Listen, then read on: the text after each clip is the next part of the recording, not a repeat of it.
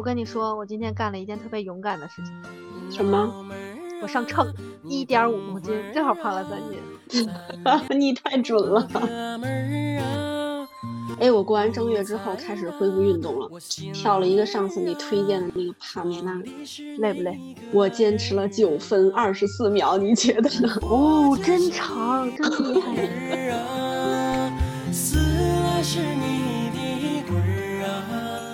大家好，我是已经习惯了每天就睡五六个小时的鬼财神。大家好，我是最近看什么电影都哭的苏糖。你都看什么了？嗯，那个温暖的抱抱、沐浴之王、拆弹专家二也看，看一个哭一个。啊，这些电影日本全上了呀？怎么可能呢？都网上看。哦哦，那个温暖的抱抱确实我也哭特惨，就生完孩子之后，这个泪点降了好多。尤其是那个家庭关系和亲子题材的，极其好哭。现在还有一些爱国题材的，我也哭，就可没出息了。就是当年阅兵，我都忘了是哪年了。阅兵那次跟家看的，心潮澎湃的，差点就哭了。哎，阅兵好像我妹他们当时看也说哭来着。你说那个爱国题材，我突然想到一特逗的，有一回去富士山那边，然后香根的一个温泉酒店里。我居然在他们的电视剧里看到了抗日剧，然后还有日文字幕，笑死我了！我特想知道他们把那个小鬼子是怎么翻译的。放就已经可以了，居然还有翻译。不过日本人好像不太排斥“小”这个字儿，但是我也没了解过。不过你又扯远了，就《温暖的抱抱》这部电影吧，确实是推荐宝妈们看一看。我是真的没想到，就是长远会拍这种题材，然后看完了就冲到屋里抱我们家孩子去了，确实是有些启发，会让你就是反思一下你自己的那个亲子关系处理的是不是到位。对对对，我也是，我以为是个喜剧呢，然后看到一半的时候就开始哭，最后就哭炸了，后半段演的什么我都没怎么看，就一直在那哭，然后也是特别想，因为。当时我闺女已经睡了，我就特想冲到屋里去抱她，不过怕给大家剧透，我在这儿就不具体的说我为什么哭的了。反正就是感觉，如果当妈之前的话，可能不会哭这么厉害。哎，对了，那个李好，你好，李焕英，你看了吗？反正我压根儿是不敢看，就当时贾玲演的那个小品版的那个，我就哭的不行了。我觉得电影我不敢看，怕哭死。李焕英还没上网络平台呢，我没看着。不过我也我也觉得我得哭死。我老公也问我小品的事儿来着，我一点印象都没有，我就不都不记得自己到底是看过还是没看过。就现在这脑子真的是金鱼的记忆。嗯，说实话，我现在也都是在网络平台看电影了。怀孕的时候还去过一次电影院，然后。我闺女就是那个影院的声音过大，她就老踢我，然后我就不敢去了。结果没想到那就是最后一次进影院，三年前的事儿了吧？我倒是每年回国都去看电影，就把孩子扔给老人，自个儿就出去稍微放松放松，然后出去玩去了。现在看电影确实是都得抽时间，有时候一次还看不完，还得分成两段看。哎，没错，就你刚才说《喜剧之王》那个，我就分 N 段看的，所以我就没哭，根本就不是前边都接不上。沐浴之王，沐浴之王，好吗？你说的什么呀？喜剧之王，不是喜剧，我说洗浴。哎，不过当妈之后身不由己呀，就有个特冷的笑话，我给你讲，就说当妈之后都是特工，你知道为什么吗？为什么呀？之前不都说上班是九九六什么的吗？咱当妈的都是零零七。当妈太惨，最最主要的是人家零零七有帮女郎啊，咱只有猪队友。嗯，不过当妈的确实是非常需要一些休闲娱乐活动。对对对，需要有时间给自己缓解压力。天天被孩子气得七窍生烟的，就需要一些兴趣爱好呀，或者娱乐活动缓解一下心情。嗯，不过我一般比起看电影，更喜欢用画手账和看综艺来调节自己。综艺节目就看那种搞笑的，然后就傻乐一会儿，就觉得比较解压。然后画手账就是对我来说就可以完全的静下心来。一般都是连老王也睡了之后，就我一个人，然后打开本子写写画画的，与自己相处。那你追剧吗？追剧，我感觉追剧对我来说不是解压，就是压力更大了啊？为什么呀？就是我做不到看一半睡觉。我记得我之前追那个《庆余年》还有《平凡荣耀》的时候，就是都等他们完结了之后啊，然后找一个比如说什么老王七天连休的那种日子，然后他代打，然后我就看四十多集，三天看完，没日没夜的那种。然后反正就是留个悬念，不让不告诉我怎么着，就让我去睡觉去，我就睡不了，特难受。你这也太疯狂了。我闺女和队友也不会给我这种机会的，一气儿看好几天。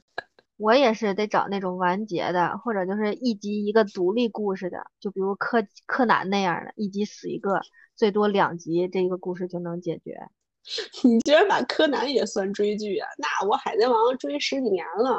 哎，我闺女现在都知道哪个是路飞，哪个是乔巴。我是举例子，不是说柯南也算追剧。反正就是完结的那种，我就可以决定看看到哪儿。就比如今天看一集觉得还行，不是特别百爪挠心的，就停下来。就如果特别折磨，就是一天都忍受不了了，就想继续看，然后就再看一集。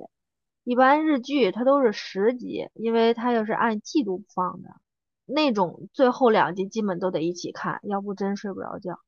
我觉得你是不是比起看电视来，更多的是在玩游戏？你个网瘾少女啊！你跟老王都属于那种拿玩游戏当命的人。我现在让孩子治好了呀，孩子治百病呢。还有就是那个什么强迫症、拖延症，我觉得就也有很大程度的缓解。对，那个洁癖也可以治。不过我之后如果想减肥的话，就得玩游戏，然后那样可以站着手，就不吃吃吃了。我现在游戏基本全放下了，就还有个什玩了七千多关的消消乐，还天天玩呢，叫什么梦幻花园，我也挺佩服我自己的。你这听着就是一个休闲益智类的游戏，那确实是没时间玩啊。好多游戏都是那种一局二十分钟、半个小时的，还有那个一个钟头、两个钟头的都结束不了的，什么副本啊、什么战斗啊什么的。这种不能随时放下的游戏，有娃了之后都不行。等孩子睡了之后，你自己跟那儿玩吧，就把队友扔那儿零交流也不好。所以晚上就一起看看电影、综艺什么的。他好多综艺也不喜欢看，就只能挑我俩都能接受的。对对，我俩也是，就看电视、看综艺的时候能聊会儿。平时我俩只要话一多，然后布布就在那说：“爸妈别说话了，跟布布说。”嗯，哪吒也是。不过后来出了 Switch 就买了，觉得主机游戏稍微能好一点，随时能放下，死了就死了，再重新读档。之前动森的时候玩的有点凶，白天有时候也玩一会儿。哎，你说动森完全就是我的游戏啊！我跟你说，你和老王玩的那些什么副本的，我就反正不喜欢。但是盖房子的游戏就特喜欢，小的时候就沉迷于那个什么模拟人生。然后动森一出，我就管我弟借的那个 Switch 玩了一段时间，然后当时也是特别刚，天天不睡觉就跟那儿挖挖挖挖地三尺，然后我还画设计图什么的，反正白天偶尔也玩一下。然后布布就要看，他特喜欢那个里边的那个主角的那个狸猫，叫 Lick Lick 的那个，后来还给他买了个 Lick 的抱枕呢。我闺女也都认识里边的小动物了，都知道哪个房子里面是谁，我自个儿有时候都记不全。但是后来怕他看电子屏幕时间太长，我白天也不太敢玩了。最近我又买了一个种田盖房子的游戏，现在就慢慢玩吧，就开了个头。哎，我现在就等着出 Switch Pro 了，然后我也要盖房子。那个好像定了，说今年秋天就能出。最近日本这边是出 PS 五了，但是得抽选才能买，我都抽了四五次了吧。反正都没抽到我，其实买了也不一定有时间玩儿。不过 PS 五队友也可以玩，但是有点属于我可以不玩，但我必须有的那种心理。希望我下回能抽中。我记得就出 PS 四那会儿吧，就我们俩还上班呢，然后我们公司跟家就离特远，每天路上要四个钟头。然后就来回加在一起，然后老王就犹豫了好久，说要不要买，要不要买？他觉得买了之后也没时间玩。现在呢，是买了之后一定没有时间玩了。唉，咱现在基本上就是利用孩子的睡后时间娱乐，还有一些更有追求的人可能会利用这段时间来学习。毕竟当妈很辛苦，有人曾经说过，就全职宝妈身上承担了什么好多种身份，什么营养师啊、造型师啊、设计师啊、厨师、司机、育儿师什么的。唉。休闲时间学点育儿需要的知识，什么儿童营养啊、儿童心理呀、如何陪玩啊，估计能对自个儿带孩子有帮助。等孩子上学了，说不定就能从事相关的职业。我有个朋友，他老婆一边带孩子一边学了幼师，等孩子上幼儿园了，他都能直接去幼儿园应聘，真是挺强。嗯，厉害厉害，佩服佩服。其实也可以巩固一下曾经学过的知识，因为很多宝妈都想等孩子上了幼儿园就重新回归职场，可以利用这段时间充充电，补一补自己相关的专业知识，有基础的学起来应该也比较快。我之前学过一丢丢摄影，我就想抽空剪一剪。日本给孩子照相真是太贵了，就我闺女百天照的那一套。一千多块钱，入册了就不到十张，还不给电子版，哎，还是我自个儿照。那你有没有准备开个什么摄影工作室的打算？这也太远大的理想了吧？没有。我那会儿就天天给布布变着花样做辅食的时候，然后我就想过，我说给他一个人做也是做，要不要开个小饭桌，然后让差不多大的孩子都上我们家吃来得了。结果呢？就只是想一想啊，然后那段时间很快就过去了。现在不是他基本上跟大人吃的也差不多了嘛，就是调味料稍微不同一下。然后我现在就又开始想，等布布再大一点，是不是我教他一个人画画，或者教他一个人钢琴也是教，不如教一堆小朋友啊，直接开班授课呀。但是估计到最后也就是只是想一想，倒是可以试一试。哎，不行不行，这种抛头露面的事儿对我来说不行。我觉得我还是稍微有一点点社恐的，就是躲在镜头后面教教别人还行。真要是面对真人面对面，怂，不行。啊，你还有社恐呢？不应该呀。感觉有一丢丢。如果不想学习，就比如我，哎呀，带孩子那个阶段真的是脑子天天嗡嗡的，学不进去呀。有了空闲时间就想休息休息。我觉得也是没有问题的，你还可以搞搞副业，做点自个儿喜欢的事情，比如录个播客，是吧？对对对对，这个真的是我生完孩子之后就开始愿意主动的跟一些宝妈们交流，然后有的小问题，我觉得。你去医院也没有必要，然后不问呢，心里又不踏实，所以就是老喜欢找各种宝妈问一问。然后还有就是，比如说一件难题终于搞明白的时候，就特别想跟身边的人分享。所以就是想，如果有这么一个地方，将正能量传递，将经验告诉别人，该多好。嗯，这也就是我最初想做咱们这个播客节目的初衷。正能量的传递，好，感觉我们嗯很伟大，高大上。其实也可以一天学习，一天娱乐，一天搞副业，这些都不矛盾。在这件事上，我就特别佩服财神，他是真的较少，每天感觉能比我干好多干好多事儿。UP 主也干了好久主要睡得晚对我来说已经是个常态了。就没孩子的时候，我基本上晚上也是十二点一点才睡，然后第二天早上六点又得起去上班。现在我闺女十点多睡，然后我画个画，然后我画画的时候老王玩游戏，然后我俩在一块儿看个综艺什么的。他睡觉了之后，我有时候还录个视频，就差不多得三点多吧。你瞅瞅这一晚上干多少事儿，那你真的不困吗？还好吧，反正早晨肯定是起不来的。但是呢，你想闺女醒了一叫唤，你不起也得起啊。但是起来之后呢，我也不太犯困，就精神头还挺足的。我觉得可能跟原来的职业有关吧，就是设计师嘛，一般都是夜里干活，夜里灵感多。还有一个，我觉得可能跟家族遗传 有关系，就是我们家人都睡觉特晚，就我爹大夜里的看球什么的。我小的时候有时候还拉着我一块儿看，然后我奶奶，你想那会儿都八十多岁了吧，十一二点还追剧呢，跟那儿看电视剧看得津津有味儿。所以就是时尚的奶奶，这么多年感觉也是。习惯了就不睡觉，就多干点自己的事儿呗。UP 主这个确实是也是兴趣所在，但是干了有三年了吧，也没怎么营销推广过，没有什么粉丝。自媒体也不是那么好干的。嗯，哎，不过确实是术业有专攻，有时候看你的视频，你们那些黑话我都不明白。黑话就是他们圈子里的一些专业术语或者一些缩略语什么的。嗯，那既然聊到这儿了，不如我就考考你怎么样？听众朋友们也可以一起来猜一猜这些黑话。嗯，你说吧。拉条，你知道是什么意思吗？拉条，那不还炒面片呢？那个，再来几串羊肉串儿。上了。对呀，拉条是不？拉条是指我们手账拼贴的时候，就是你没有用到什么技巧，就只是拿胶带，然后这么一蹬，就弄一条直线在本上，就叫拉条。就是最简单的贴本上。对，就直接裁下来粘本上。啊，下一个。那既然是吃货，就再考你一个鸡柳。肯德基的吗？还上小鸡块儿。鸡柳又是啥呀？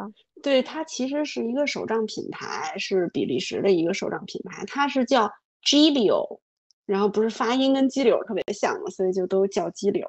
还有别的吃的吗？没有吃的了，但是有一个叫豚鼠的东西。金丝熊？不是，豚鼠豚鼠是指的人，是指就是一件东西你会买好多好多，然后囤起来，就是。不是小豚鼠喜欢囤坚果什么的嘛，所以就管这种小伙伴叫豚鼠。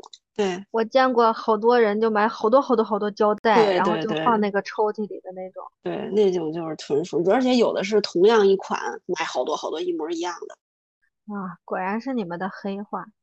要不我也，要不我也考你几个。考什么呀？游戏专业术语，我要不要请个外援把老王叫起来？不同的游戏还真都不一样。我考你日文里头汉字的不同意思吧。哈，那没在怕的，追这么多年动漫呢。说吧，娘就是一个女字旁一个良，就是娘不就是那种男的，特别娘的。娘是女儿的意思。哦，我每次看幼儿园给我的通知就特别出戏，让我写我的娘是谁。还有就是那个手指，就是手，还有纸张的纸。啊啊，这我知道，这是信，就就是写信吧，信纸。哎，还有你知道的，这还有一个也用啊。嗯，还有一个就是床。床不知道，床能是啥？床在日文里头其实是代表地板的意思。哦，榻榻米嘛，天天睡床 就睡地板。不是，榻榻米是榻榻米。床是指就是地，榻榻米不算地，我这个能说明白吗？嗯，反正文化差异是够大的。嗯，好了，不说这个了，说回去吧。那跑题都跑了这么远了，你夜里睡这么少，白天补觉吗？嗯，有时候补，就是。布布一般是下午两点到四点会睡觉，然后我要是哄他的时候，把自己先哄着了呢，我就跟他一块睡。要是没睡着，或者是老王有时候周末哄他的话，我就会利用这点时间就再干点别的，比如说什么看看书啊，写个稿啊。精力真旺盛，我基本都得跟我闺女一起睡午觉，要不我就觉得下午特别累，然后扛不下来，然后就容易。脾气不好，所以我就放弃了午睡的自我放风时光。然后写稿的这种事儿，我现在都利用洗澡的时间，真的是文思泉涌啊！一边洗澡一边想，还可以和大家聊点什么。也不知道大家洗澡的时候脑子里都想点什么事儿。不过也有缺点，缺点就是洗着洗着就忘了，洗完出来还得赶紧先拿本记上。哎，这也不失为是一个好办法呀。哎，刚才我们说的好像都是孩子睡觉之后的那种大块时间，但是其实白天的碎片时间也是有一些的。这就涉及到了一个宝妈的时间管理的问题。哎，我正好最近在看一本叫做《上班妈妈的生活管理术》，就这么一本书。然后虽然它里边说的都是上班妈妈的，但其实管理方法也是可以借鉴的。这本书确实还不错，我也读过了。不过我是读的财神的读书笔记，这样也算是节省时间的一种方法。是啊，就里面提到的，比如说，呃，提前准备预备菜，然后腌菜就可以缩短每天做饭的时间，还有，呃，培养孩子自己动手做一些事情，或者是利用各种类似手账的东西安排好一天的生活规划呀什么的，嗯，还有打扫家务，比如说每天都做一点的话，这样的话就不用周末一下做特别久的时间，也是比较省时省力吧。做家务这事儿，我觉得倒是可以和大家分享一下。就其实宝妈很大的一部分工作量就是做家务，你可以根据自己的那个家庭情况使用机器来解放双手。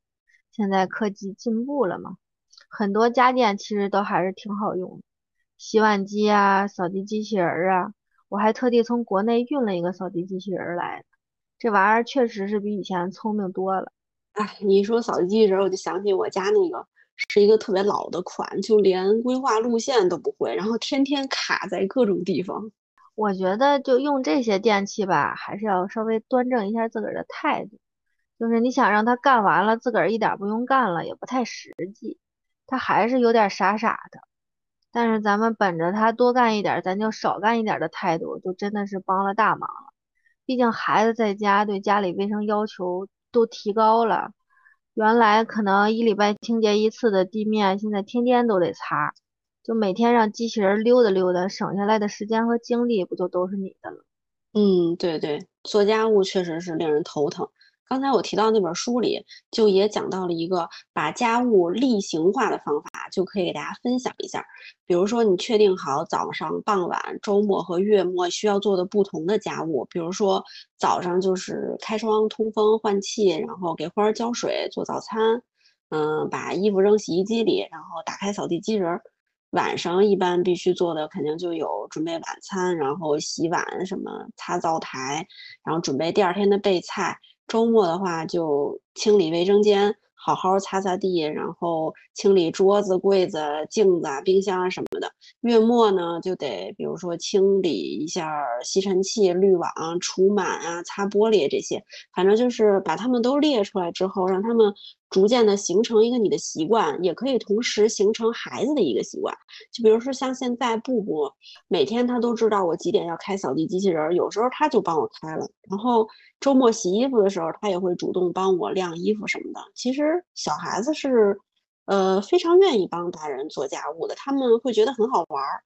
哪吒其实也爱做家务，他有时候就是擦擦地呀、擦擦桌子什么的，虽然就跟玩儿似的对，现在不是有一个词儿叫 morning routine 特别火嘛？就是我觉得这本书也是教大家形成一个整体的 routine，就是不过也因人而异啊。像我写了这么多年手账，就是比较习惯每天要先安排一下第二天做的事情，不然就会觉得不安的那种人。但是如果你是觉得太有规律的生活反而对你来说是个累赘，或者是缺乏了一些。生活的新鲜感，什么刺激感的话，就不要模仿。我倒是不是觉得规则的生活累赘，我就是觉得每天晚上要写一下第二天的计划太累赘。我就不是那种能写计划的人。但是其实宝妈们的时间管理啊，突发情况特别多，还要根据孩子的情况随时调整。小时候大概哪吒三个月左右，作息就会有变化。现在快三岁了，倒是不会变得那么勤了，但最近又要开始为上儿上幼儿园改作息时间了。我们校车真的早呀，早上八 点就要坐校车了，我得让他早点起。我倒是觉得孩子的作息其实是非常规律的，就虽然他一段时间就会变化一次啊，但是在这段时间里头，我觉得他生物钟真的特别准。就像布布不会说话那会儿，然后我有一个手账本是专门记录他每天的，就是时间轴记录的非常详细，然后我就特别惊奇的发现，他每天几乎都是同一个时间。要喝奶，然后拉臭、睡觉，甚至于哭闹都是同一个时间，就上下不会超过半个小时。嗯，小孩的生物钟其实挺准的，嗯，都不用上闹钟。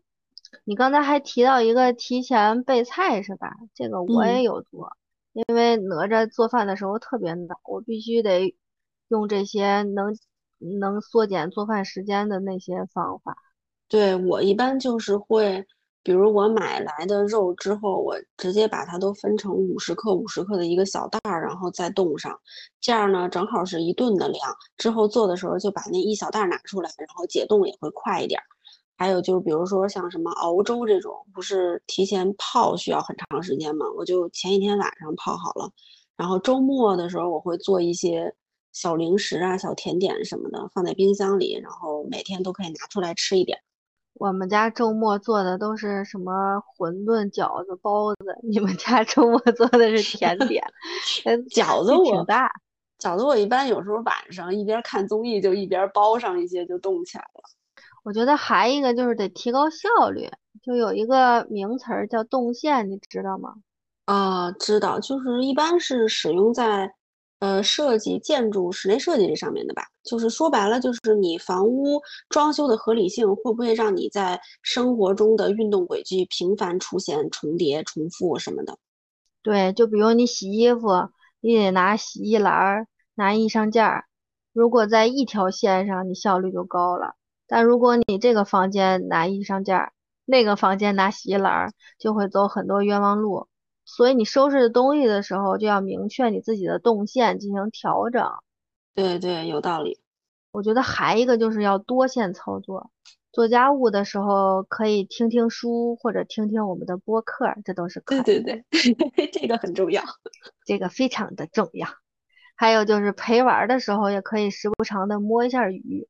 当然，首先是要高质量的陪玩和交流，毕竟孩子的那个语言能力。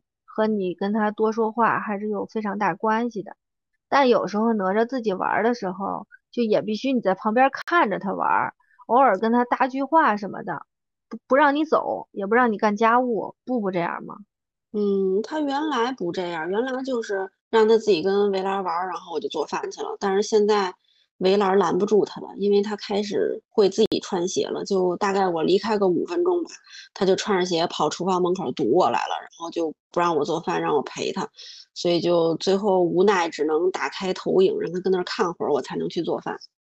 我也是经常就是一步也离不开，就只能利用那段时间就想一些自个儿的事情，就比如说晚上吃什么呀，家里缺什么要买呀。所以我手边会放一个小本儿。而且那个小本儿啊，可以被孩子乱写乱画的那种，啊，然后突然想起什么就赶紧记下来。因为有时候我在记的时候，他就觉得我在画画，他就也要拿我的本儿乱画，所以不能拿太好的本儿。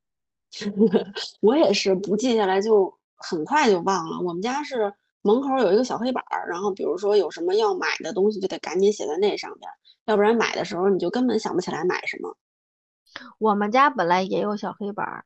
但是现在这个小黑板必须由哪吒来支配，我有时候写完了要买的东西，他咵就给我擦了，我就只能记本上了。我们家黑板挂的特高啊，也是一办法。不过这么一想，我觉得我陪哪吒玩的时候，确实开挺多小差的，比如有时候还做做脖颈的那个操，缓解双下巴要经常抬头嘛，这个是我今年的很大的一个课题。安息疗养，然后我陪他在家里玩也好，出去玩也好，就时不常的抬抬头，就是这个动作其实对颈椎挺好，都可以做一做。而且你陪他看书的时候，你你也可以背背单词儿。我日语有时候不太行，加上他现在那个词儿有的还挺难的，我也就跟着背一背。就是家里基本都会有那种双语的百科词典嘛，就跟着一起背，多学一个是一个。嗯，总的来说，宝妈的时间都是挤出来的呀。嗯，希望我们这期节目能给各位带来一些时间管理上的帮助或者灵感。对，也希望大家可以给我们多多留言，告诉我们你们的时间管理方法，或者是在时间管理上遇到了哪些问题，大家一起分享探讨。我们这期节目就要聊到这里啦，你可以说你的口播了。好的，好的，嗯，我们的节目目前呢是可以在喜马拉雅、网易云，还有苹果的 Podcast 以及所有能接收到苹果播客的平台收听。欢迎订阅我们的节目，给我们留言哟。嗯，那我们就下期再见喽，拜拜，拜拜。我今天一直在说的那本书，其中有一句话说的特别好，我给大家读一下吧。个人发展、成就感或经济需求让许多妈妈从家庭走向职场，而幸福感或无可托付的焦虑又把一些上班妈妈逼回家里。我对进或退的妈妈都感到敬佩，愿天下妈妈在不同的形态里有着共同的安心，找寻到快乐生活的根本。你有什么想法？言传不如身教，想让孩子优秀，自己就要先优秀起来。希望大家都能做更好的自己。